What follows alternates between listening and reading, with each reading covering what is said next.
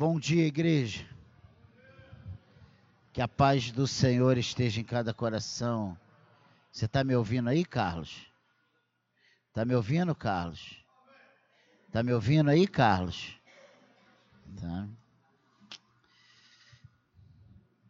Que a paz do Senhor inunde o nosso coração. Amém? Antes de nós meditarmos na palavra, eu quero agradecer a todos os irmãos que estiveram envolvidos ontem no nosso festival de louvor e sorvete, né? Que foi uma bênção, o nosso primeiro esse ano. Espero que seja de muitos, que o Senhor blinde o nosso coração, né?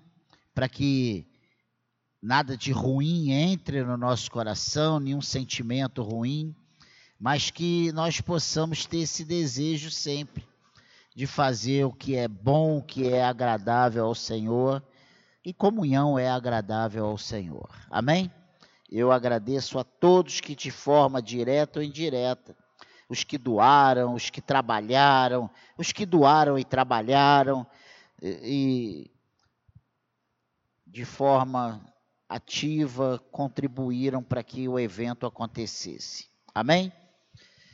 Abra sua Bíblia no livro do profeta Naum, capítulo 1, versículo 7. Naum 1, 7. Fica lá depois de Miqueias, aí vem Naum, antes de Abacuque. Está entre Miqueias e Abacuque. Isso está na Bíblia. Naum. Acharam? Amém? Diz assim o versículo 7. Deixa eu acender a luz aqui. O Senhor é bom, é fortaleza no dia da angústia, e conhece os que nele se refugiam. Amém, igreja? O Senhor é bom, é fortaleza no dia da angústia, e conhece os que nele se refugiam. Nós vemos nesse pequeno versículo três, três coisas maravilhosas. A primeira, que o Senhor é bom, e isso é inegável. A segunda é outra verdade inegável, é fortaleza no dia da angústia. E outra verdade que incontestável também, ele conhece os que nele se refugiam. Amém? Que o Senhor abençoe a leitura da Sua palavra.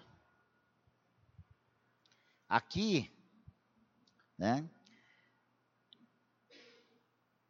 Esse texto, esse contexto, tudo é calmo nesse versículo, embora o contexto inteiro seja abalado pela tempestade que só o Senhor sabe fazer contra os seus inimigos, porque o subtítulo dado por João Ferreira de Almeida é A Ira e a Misericórdia de Deus. E nós só tratamos e preferimos nos referir sempre a esse Deus de misericórdia, de amor, de bondade. Mas esse texto fala de um Deus que tem que ira, né? Que ele vinga e logo o versículo primeiro fala: sentença contra Nínive, livro da visão de Naum, o Eucocita. O Senhor é Deus zeloso e vingador.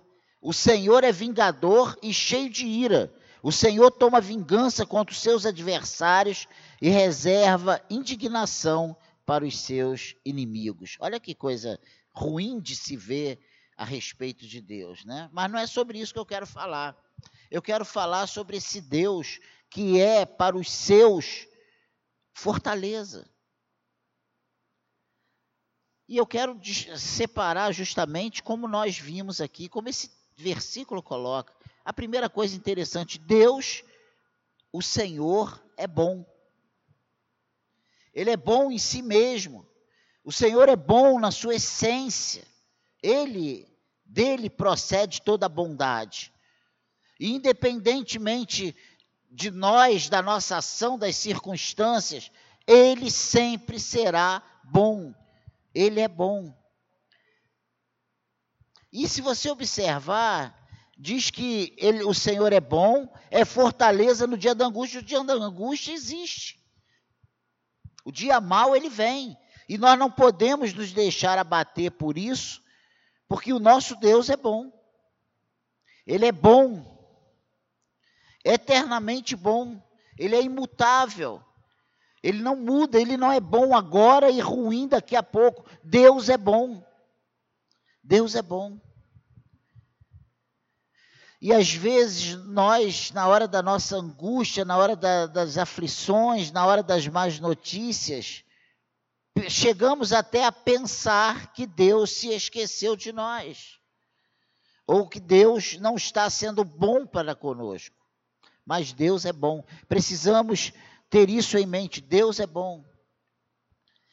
Ele é bom em todos os seus atos graciosos. Deus é bom bom em seu ato presente, seja esse qual for. E aí fica difícil, né? Para nós, na hora da angústia, entender que a vontade de Deus é boa, perfeita e agradável, que tudo coopera para o bem dos que amam a Deus. Né? E nós temos alguém que fica soprando, ah, não é tão bom assim. Olha só o que você. Olha o que aconteceu. Você foi assaltado levaram o teu carro. Levaram o teu dinheiro, mas não tocaram na sua vida. Né? Tem gente que por causa de cinco reais no bolso leva um tiro, leva uma facada e morre. Essa é a realidade. A gente não sabe os porquês do Senhor, quais os planos do Senhor para nós. Se alguém mais pode ser bom ou não, não sei. Mas sabemos que o Senhor o é. Deus é bom.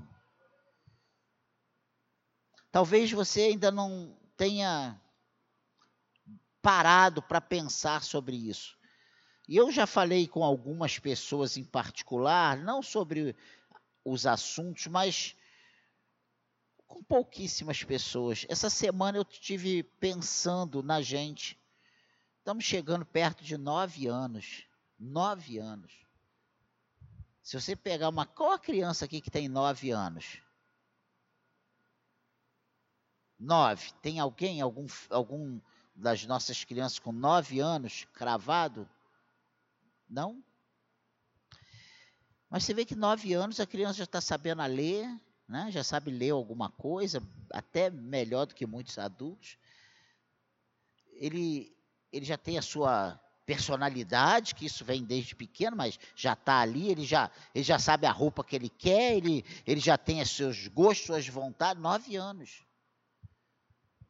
Eu tive pensando no agir de Deus, como nós chegamos aqui há nove anos atrás, como era a nossa vida nove anos atrás. Muitos chegaram há nove anos atrás aqui solteiros, sem filhos, sem um emprego decente, sem uma casa própria, sem um carro para se locomover. Coisas que a gente não para para pensar que na nossa correria, no nosso dia a gente só olha e fala assim: Deus não fez nada de bom, nada de bom tem Eu não tenho visto. Deus tem agido. Deus tem agido. Quantas pessoas se formaram, tiveram uma formação nesses nove anos aqui dentro dessa igreja? Chegaram aqui, às vezes nem na faculdade estavam inscritos e hoje já são formados já estão trabalhando nas suas áreas. Deus é bom. Ah, pastor, mas isso aí acontece com todo mundo lá fora. Acontece. Mas nós precisamos saber que acontece com a gente também. E com a diferença. Deus tem cuidado de nós. Deus é bom. Ele nos conhece. Olha só que eh, eh, não é só o fato dele ser bom, que Naum aqui, ele diz, mas antes de eu ler de novo Naum, eu quero que você ouça isso. Mateus 19, versículo 17, fala uma coisa muito interessante.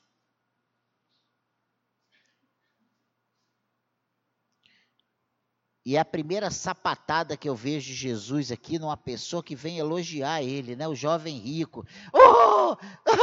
o, o bajulador, ele chega, respondeu-lhe Jesus. Eis alguém aproximando-se, o versículo 16, lhe perguntou, mestre, que farei eu de bom para alcançar a vida eterna? Respondeu-lhe Jesus,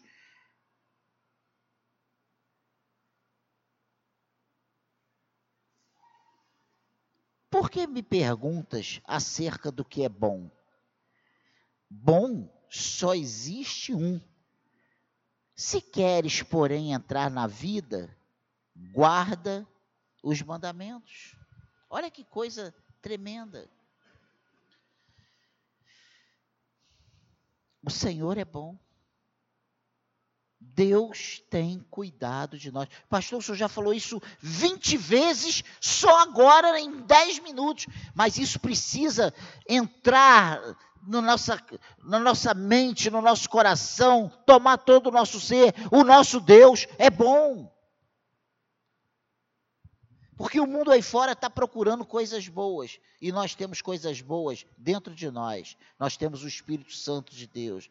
Deus habita em nós. Nós somos templos do Espírito Santo. Mas não é só o fato de Deus ser bom. Deus, em relação a nós, é fortaleza no dia da angústia. É isso que Naum diz aqui no versículo 7. O Senhor é bom, é fortaleza no dia da angústia.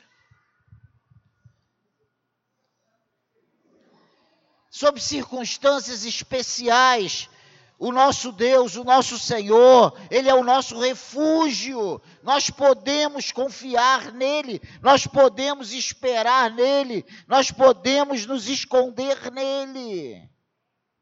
Ele é o nosso refúgio. Pastor, mas isso na prática, eu fico doente, aconteceu isso com a minha família, meu casamento. Acontece. Mas Ele continua nos guardando. Ele continua a todo tempo, independente das circunstâncias, no controle de todas as coisas. Deus está no controle de tudo. Ele é a nossa fortaleza no dia da angústia. Quando a provação, sabe, aquela é uma coisa especial, é pessoal, é severa, ele está ali como nossa fortaleza. Ele é nossa fortaleza no dia da angústia, sabe? Quando passamos por momentos, mesmo que sejam angústias passageiras, mas que mesmo assim são longos, né? Que para nós a gente quer, a gente não quer sofrimento, a gente quer respostas imediatas.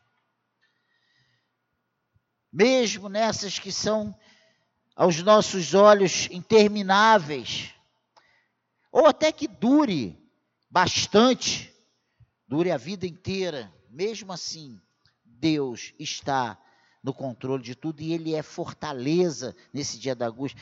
E nós achamos que. Você quer ver como é que ele é fortaleza? Porque se não fosse ele, nós desistiríamos. Nós achamos que nós resistimos porque nós entendemos. Nós achamos muitas vezes que nós resistimos, permanecemos, porque as pessoas são legais, o pastor é legal, a, a, o aconchego da igreja é legal. Não é, irmãos, não é. Não é. Se estamos de pé, hoje aqui, é porque até aqui o Senhor tem nos sustentado. Até aqui o Senhor tem sido a nossa fortaleza. Ele tem sido a nossa fortaleza. Ele tem sido o nosso refúgio. Ou você vai ser hipócrita de dizer que por inúmeras vezes já passou no teu coração de nunca mais pisar aqui. Ou você vai dizer que, mesmo em cargos de liderança, você nunca teve vontade de pegar sua, seu banquinho e sair de fininho. Gente, isso faz parte da nossa humanidade. Isso não acontece só com você, não. Isso acontece com todos nós. Mas sabe quem nos segura? O Senhor. É o Senhor que é a nossa fortaleza. É quando nós pensamos assim, nós começamos a, a, ver uma mudança, alguma coisa acontecendo, e daqui a pouco nós mesmos estamos falando para nós mesmos: é, não é bem assim, é, eu preciso, eu também falhei. A gente começa a ver aonde nós falhamos, aonde nós poderíamos melhorar, o que poderia ser mudado, e daqui a pouco nós estamos de novo com gás para continuar a nossa caminhada. Ele é a nossa fortaleza.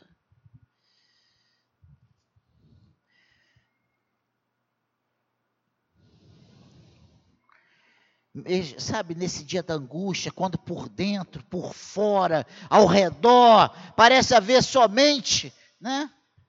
Cuidado, temor, necessidade, tristeza. Ele continua sendo a nossa fortaleza. Ele é a nossa fortaleza, mantendo a nossa paz.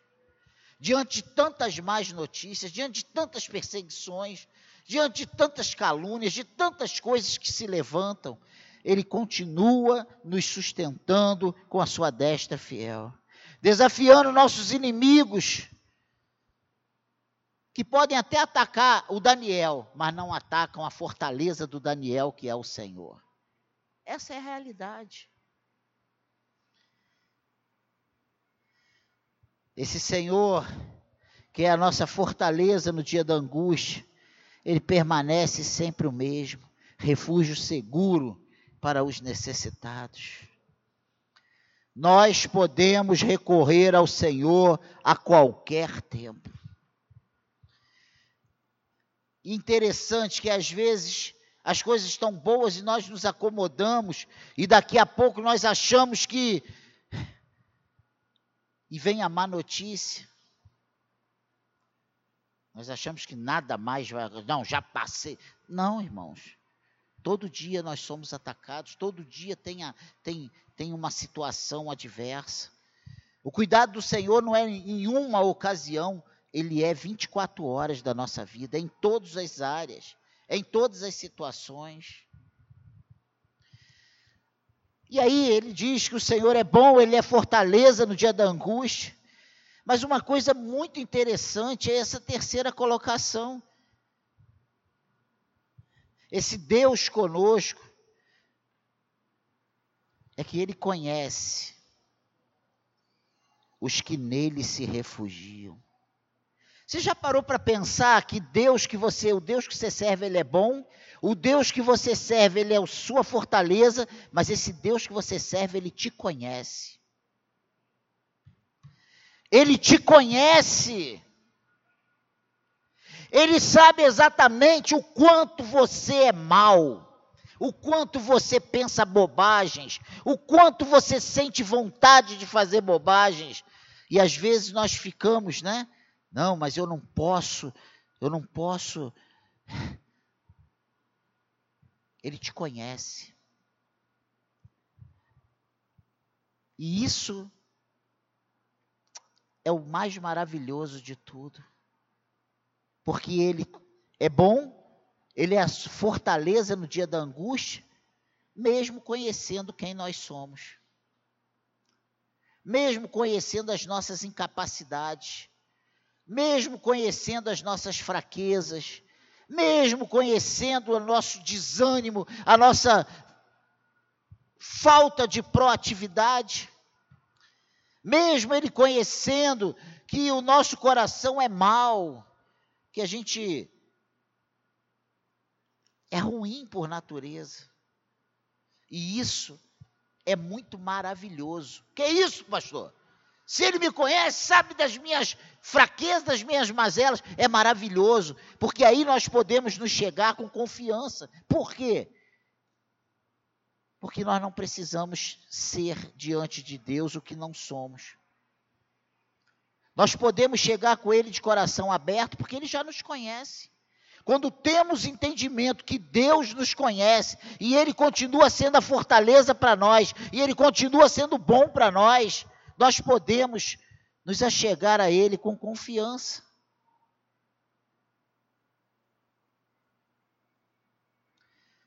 E isso me dá vontade de chorar quando eu paro para pensar nisso. Porque eu olho para dentro de mim. Eu olho para o Daniel. E eu me lembro que esse Deus, Criador dos céus e da terra, me conhece. É minha fortaleza. E ele tem sido muito, muito, muito, muito bom para mim. Tem sido bom para você? Tem sido bom para você? Aí nós lembramos da dívida, do cheque especial, do cartão que tem que pagar, da, da, das lutas do dia a dia. Isso não é nada. Isso não é nada. Deus pode mudar isso de hoje para amanhã. Pode. É que nós valorizamos o que não é de tanto valor. Nós damos importância a coisas que não são tão importantes. Nós temos sido fiéis ao Senhor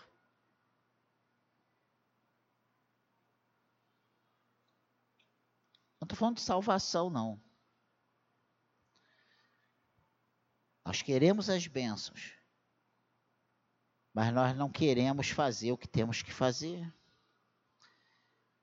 Você tem ofertado a Deus,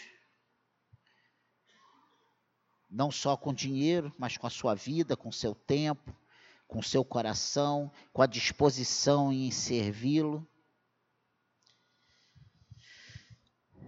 Quer comais, quer bebais, quer façais qualquer outra coisa que seja para a glória de Deus. Você tem feito as coisas para a glória de Deus? Ele conhece os que nele se refugiam. Seu terno cuidado para suprir todas as suas necessidades. Deus sabe exatamente e quando nós falamos desse conhecimento de Deus, não falamos apenas do que precisa ser mudado em nós, de quem nós somos. Ele sabe exatamente o que precisamos em todas as áreas. Ele nos conhece em todas as áreas. Ele sabe exatamente o que temos na nossa dispensa, as contas que temos para pagar, e ele conhece também o nosso coração, e ele também conhece o nosso desejo de adorá-lo, de servi-lo. Ele sabe exatamente o que nos motivou a estar aqui nessa manhã. Ele sabe por que nós estamos aqui, ele conhece com que zelo servimos, com que zelo cultuamos, com que zelo adoramos, com que zelo abrimos a nossa boca e declaramos que somos servos do Senhor. Pensa nisso. Quando nós falamos, nós lemos que ele conhece os que nele se refugiam, e eu tenho batido nessa tecla. O Senhor, ele tem cuidado de nós nos detalhes. É nos detalhes. Você quer ver o cuidado de Deus? Perceba os detalhes. Detalhes. Roberto Carlos fez uma música, Detalhes Tão Pequenos de Nós Dois. Mas Deus cuida da gente em detalhes, detalhes pequenos. Detalhes pequenos como desejo de comer uma coisa, vontade de fazer alguma coisa. Detalhes. Deus cuida dos nossos detalhes. E olha, quando nós conseguimos observar os detalhes do cuidado de Deus por nós, nós viramos uma manteiga derretida. Sabe por quê? Esses cuidados de Deus são todos os dias, são a todo tempo nós nos derretemos. Ah, sua comunhão amorosa com eles, sabe, com os, com os seus filhos, com os, com os que pertencem a ele, com, sabe, com os que se refugiam nele. o que constitui a melhor prova de que ele os conhece e que são seus amigos amados. E ontem, no nosso encontro, nós usamos como tema, né, até numa conversa minha com o pastor Fábio, amizade. Teve até uma dinâmica aqui sobre amizade. O Senhor, Ele não olha mais para nós como servo, Ele nos olha como amigo. E Ele fala: olha, porque o amigo não tem segredos porque eu conto tudo para meus para vocês. O servo não, para o servo eu não dou conhecimento da minha vida, das minhas, dos meus planos, mas para o amigo eu falo dos meus planos, eu falo dos meus projetos, eu falo das vontades do meu coração e é exatamente assim que Deus faz conosco. Está lá na palavra de Deus. Depois, se você quiser, João 15, 13 a 15. Você lê em casa. O seu reconhecimento franco. Agora ele os possui e confessará seu, seus nomes diante de todos os mundos reunidos. Isso está lá em Apocalipse, quando ele diz que ele confessará, né? Ele nos confessará, aquele que confessa o Pai Olha, João, é, Apocalipse 3, 5 diz: O vencedor será assim vestido de vestiduras brancas, de modo nenhum apagarei o seu nome do livro da vida, pelo contrário, confessarei o seu nome diante de meu Pai e diante dos seus anjos. Meu Deus. Meu Deus, que honra. Que honra. E se nós pararmos e vermos ao longo da Bíblia vários episódios, várias, várias situações.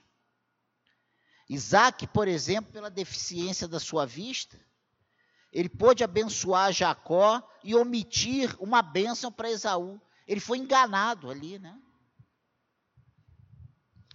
E olha que Isaac conhecia Esaú.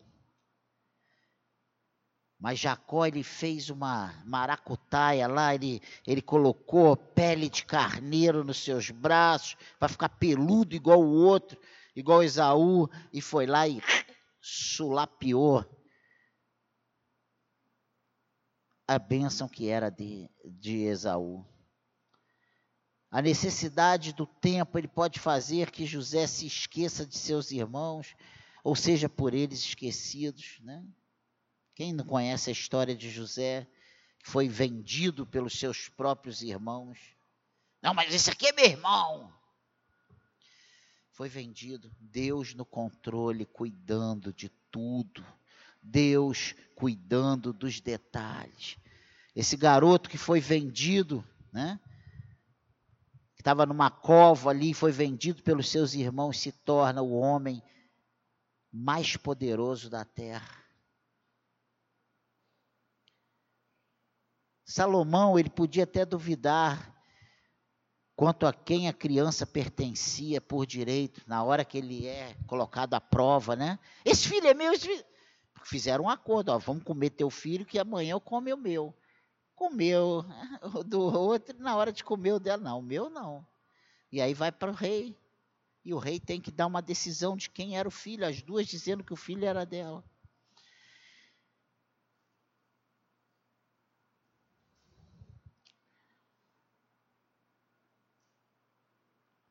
Cristo pode vir aos seus e não ser recebido. Mas o Senhor conhece aqueles que são seus e seus olhos estão sempre postos sobre eles. Os olhos do Senhor estão sobre nós. Você é do Senhor? Os olhos do Senhor estão sobre você. Você faz do Senhor o seu refúgio? Você reconhece a bondade de Deus na sua vida? Os olhos do Senhor estão sobre a sua vida. Ele está te vendo. Ele te conhece.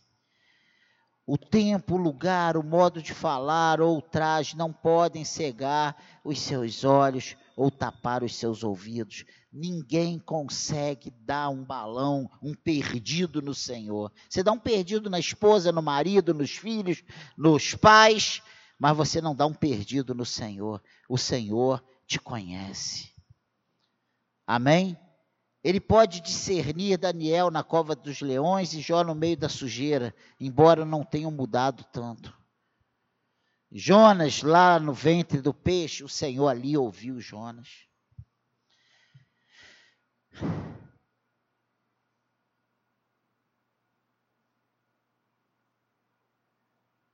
Mesmo nessas situações, Ele pode chamar-nos pelo nome e enviar seus anjos para nos confortar. A ignorância e o esquecimento pode levar o amor e o conhecimento a perder seus traços na criatura. Mas o Senhor não chega por acaso a nenhum deles. O Senhor não chegou em você enganado. Ah, eu acho que Deus se enganou comigo, eu não sou para. Gente, eu já ouvi isso. Eu acho que eu não sou para esse negócio de ser crente. Espera aí. Você foi por acaso, erradamente, o, o Espírito Santo se enganou. Do Nite Salame. Ah, peraí, é esse aqui. Não, ah, não, esse aqui não. Ah, o senhor me escolheu errado. Eu não tenho o um mínimo jeito para isso. Ele não escolhe errado. Ele não escolhe errado. Amém, igreja? Os seus olhos, como sua essência, estão em toda parte. Ele conhece todas as coisas. Muitos falam em confiar em Deus quando realmente nada sabem da fé verdadeira. E como vamos confiar em Deus se não sabemos o que é ter uma fé verdadeira? Se somos homens de fé doble. Como vamos saber quem é crente e quem não é? Essa pergunta é difícil de ser respondida em tempos de prosperidade. Mas no dia da angústia, você conhece os que são verdadeiramente do Senhor. O crente verdadeiro estará refugiado no Senhor, mesmo com dores, mesmo com dias ruins, mesmo com as más notícias. Quem é do Senhor, a gente vê a diferença. Essa é a verdade. Você quer ver? Você já foi no cemitério? 20 capelas. Desespero, desmaio, gritaria aqui, desespero de. Aí tem o crente cantando louvores. Tem choro? Tem. A, a hora de fechar o carro é duro? É. Nós sentimos falta? Sentimos. Mas o Espírito Santo de Deus conforta o nosso coração. Gente, é diferente. É diferente. A coisa é, é serena, é tranquila, dentro do contexto do, da situação.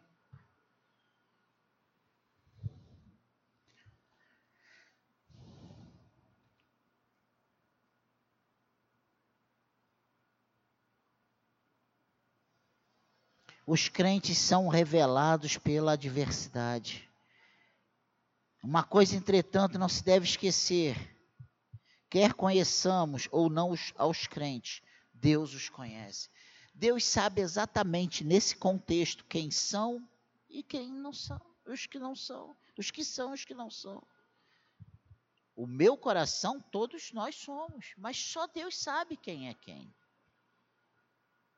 Você não pode olhar para o lado e dizer, ha, ha! Até a Bíblia diz que pelos frutos se conhece a árvore. Então, nós precisamos produzir frutos bons. Mas eu não posso abrir a minha boca e condenar ninguém ao inferno, dizer que não é de Deus. Eu tenho que cuidar da minha vida para que eu seja de Deus.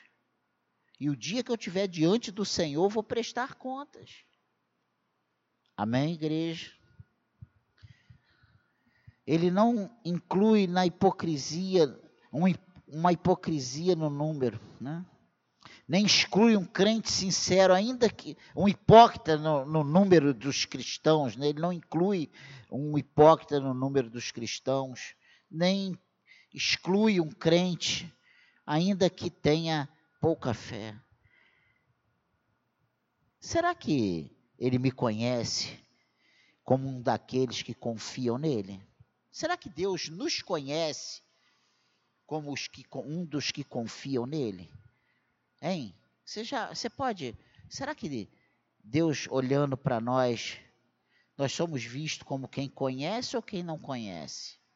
Quem confia ou quem não confia? Quem é ou quem não é? Como Deus nos vê? Essa seria a pergunta para nós hoje. Como Deus nos vê? O Senhor conhece os que são seus. E eles o conhecem como sua fortaleza. E o que não pode fugir a uma pergunta é: eu tenho esse conhecimento que Deus é minha fortaleza e que Ele me conhece?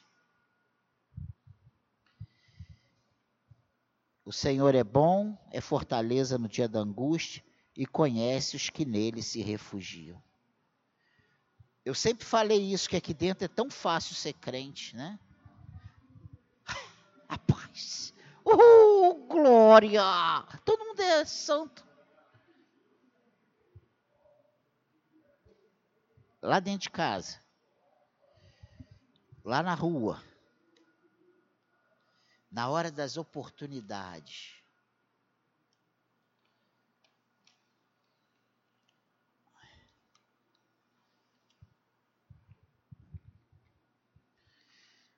Não podemos usar esse degrau aqui, essa maçaneta dessa porta como algo sagrado que a gente põe a mão e se transforma, como um raio cai sobre a gente, a gente entra aqui, e quando a gente pisa ali fora, outro, e a gente se transforma.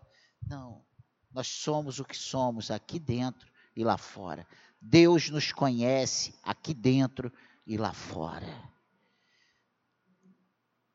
Para Deus não tem brabo, para Deus não tem valente, para Deus não tem forte. Deus tem servos. Deus tem amigos, Deus tem pessoas que confiam e se refugiam nele, e tem os que não confiam e não querem nem saber dele. Simples assim. Pode você gostar ou não, é assim que a coisa funciona. As coisas não acontecem como eu entendo, acontecem como ele determinou. As coisas vão se desenrolar como ele determinou, não como eu acredito não como eu a entendo, não pelo meu senso de justiça, é pelo, pela misericórdia, justiça e graça dele. Amém, igreja? Ele é bom, Deus é bom, tanto é bom que ele tem te trazido a este lugar para ouvir a sua palavra ainda hoje. Ele é fortaleza para os que nele se refugiam. E se você tem se refugiado em Deus, sopra os ventos, bate o mar, a onda se agita, mas você permanece de pé. Ah, mas eu perdi. Isso não é nada, gente. Isso não é nada. Para Deus, você perder a casa para morar não é nada. Perder o carro não é nada. Para Deus, o importante é a tua alma é como é você. Você que é importante. Sabe por quê? Os bens materiais, isso aí vai e vai. Hoje você pode ter, amanhã não ter. Hoje você pode ser daqui do. Ele fez isso com Jó. Perde... Jó perdeu tudo. E aí Deus deu tudo em dobro para Jó. Olha que coisa tremenda.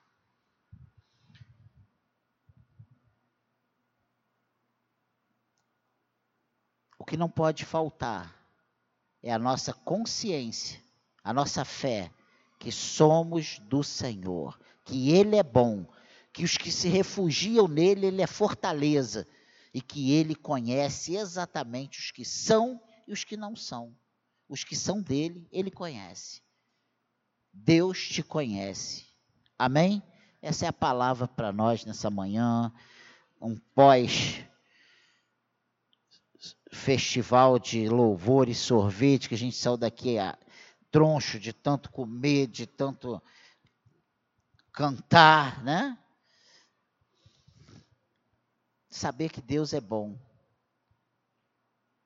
E é Ele que tem nos feito caminhar, é Ele que tem nos segurado pelas mãos. Quantas situações já bateram na sua vida que você pensou assim, dessa vez eu vou e não tem volta, acabou.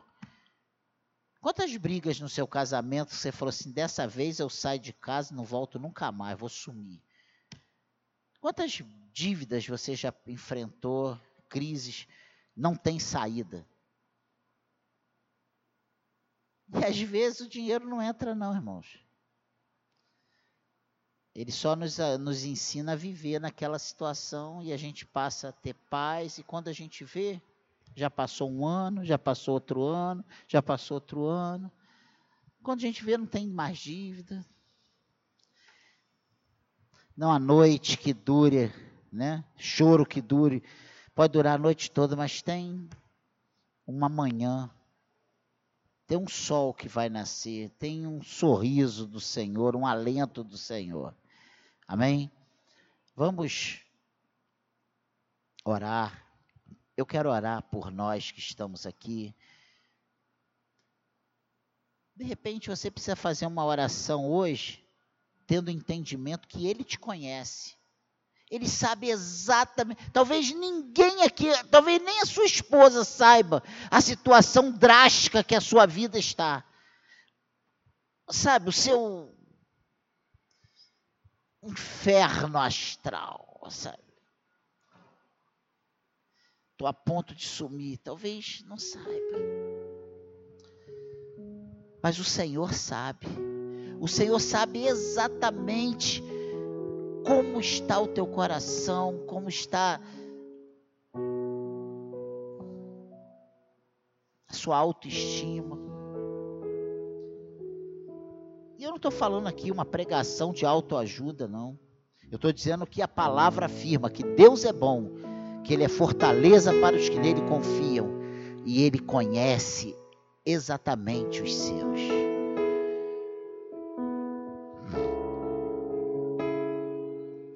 Quando Deus ama, não adianta a gente fugir. Quando Deus nos chama, não adianta a gente fugir. Não tem para onde fugir. Porque em todo tempo, em todo lugar, os olhos do Senhor estão nos alcançando. A mão do Senhor nos alcança em qualquer lugar. Não adianta fugir, não. Não adianta fugir. E eu quero orar por nós. Porque nós temos vivido dias de cansaço, e às vezes nós ficamos tão cansados, tão exaustos, que a gente não consegue nem se imaginar de pé. Sabe quando tudo bate na trave?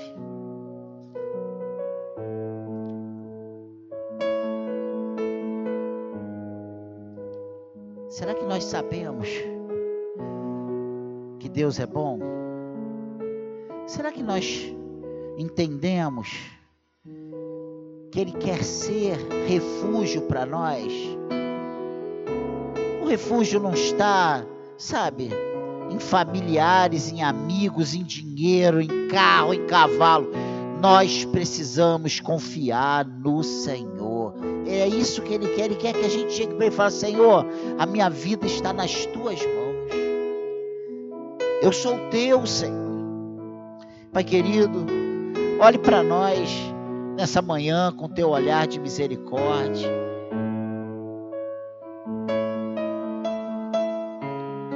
Que a nossa vida, Senhor, contigo, nosso relacionamento seja diferente, Pai.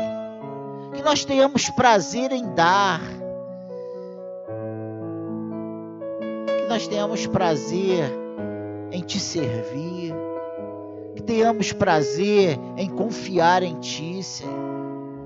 Mesmo diante das más notícias, mesmo que nós possamos ver as coisas boas, estamos vivos, estamos raciocinando, estamos andando, e enquanto estamos vivos, nós temos a oportunidade de reconhecer que só o Senhor Jesus Cristo é Senhor e Salvador das nossas vidas. Ajuda-nos, Pai. Ajuda-nos, Senhor. Às vezes o que o Senhor está esperando de nós é apenas, Senhor, me perdoe. Às vezes nós só precisamos fazer isso para o Senhor entrar e mudar a nossa vida.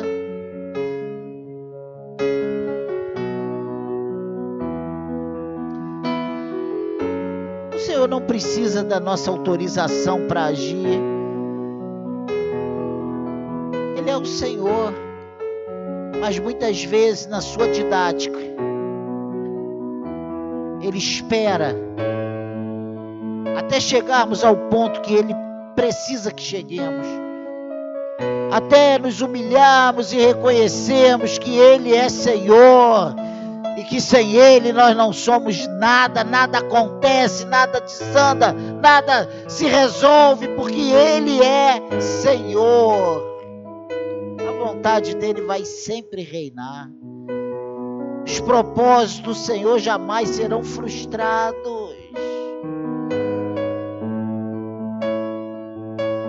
Quem sabe reconhecer a soberania do Senhor nos dias maus,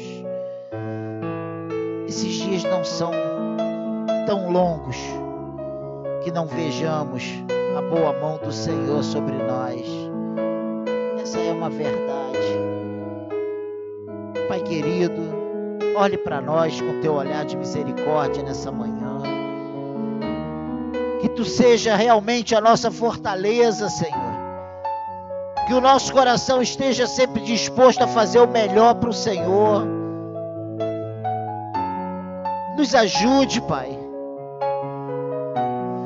Não deixe nós darmos vazão à nossa ira, à nossa maldade, à dureza do nosso coração, mas que sejamos quebrantados pelo Teu Espírito Santo, Senhor. Que possamos, ó Deus, com a Tua ajuda, sermos aqueles que o Senhor espera que sejamos. Quebranta o nosso coração, muda a nossa sorte, Senhor. Eu te peço isso para nós que estamos aqui nessa manhã. Mude a nossa sorte. Abençoa-nos, Senhor. Que vejamos a tua boa mão, a tua misericórdia, a tua bondade sobre nós, Senhor. Dessas áreas que nós viemos aqui hoje tão carentes, que tu sabes. Não precisamos abrir a nossa boca se não quisermos ou se quisermos. Porque tu sabes exatamente o que cada um aqui precisa.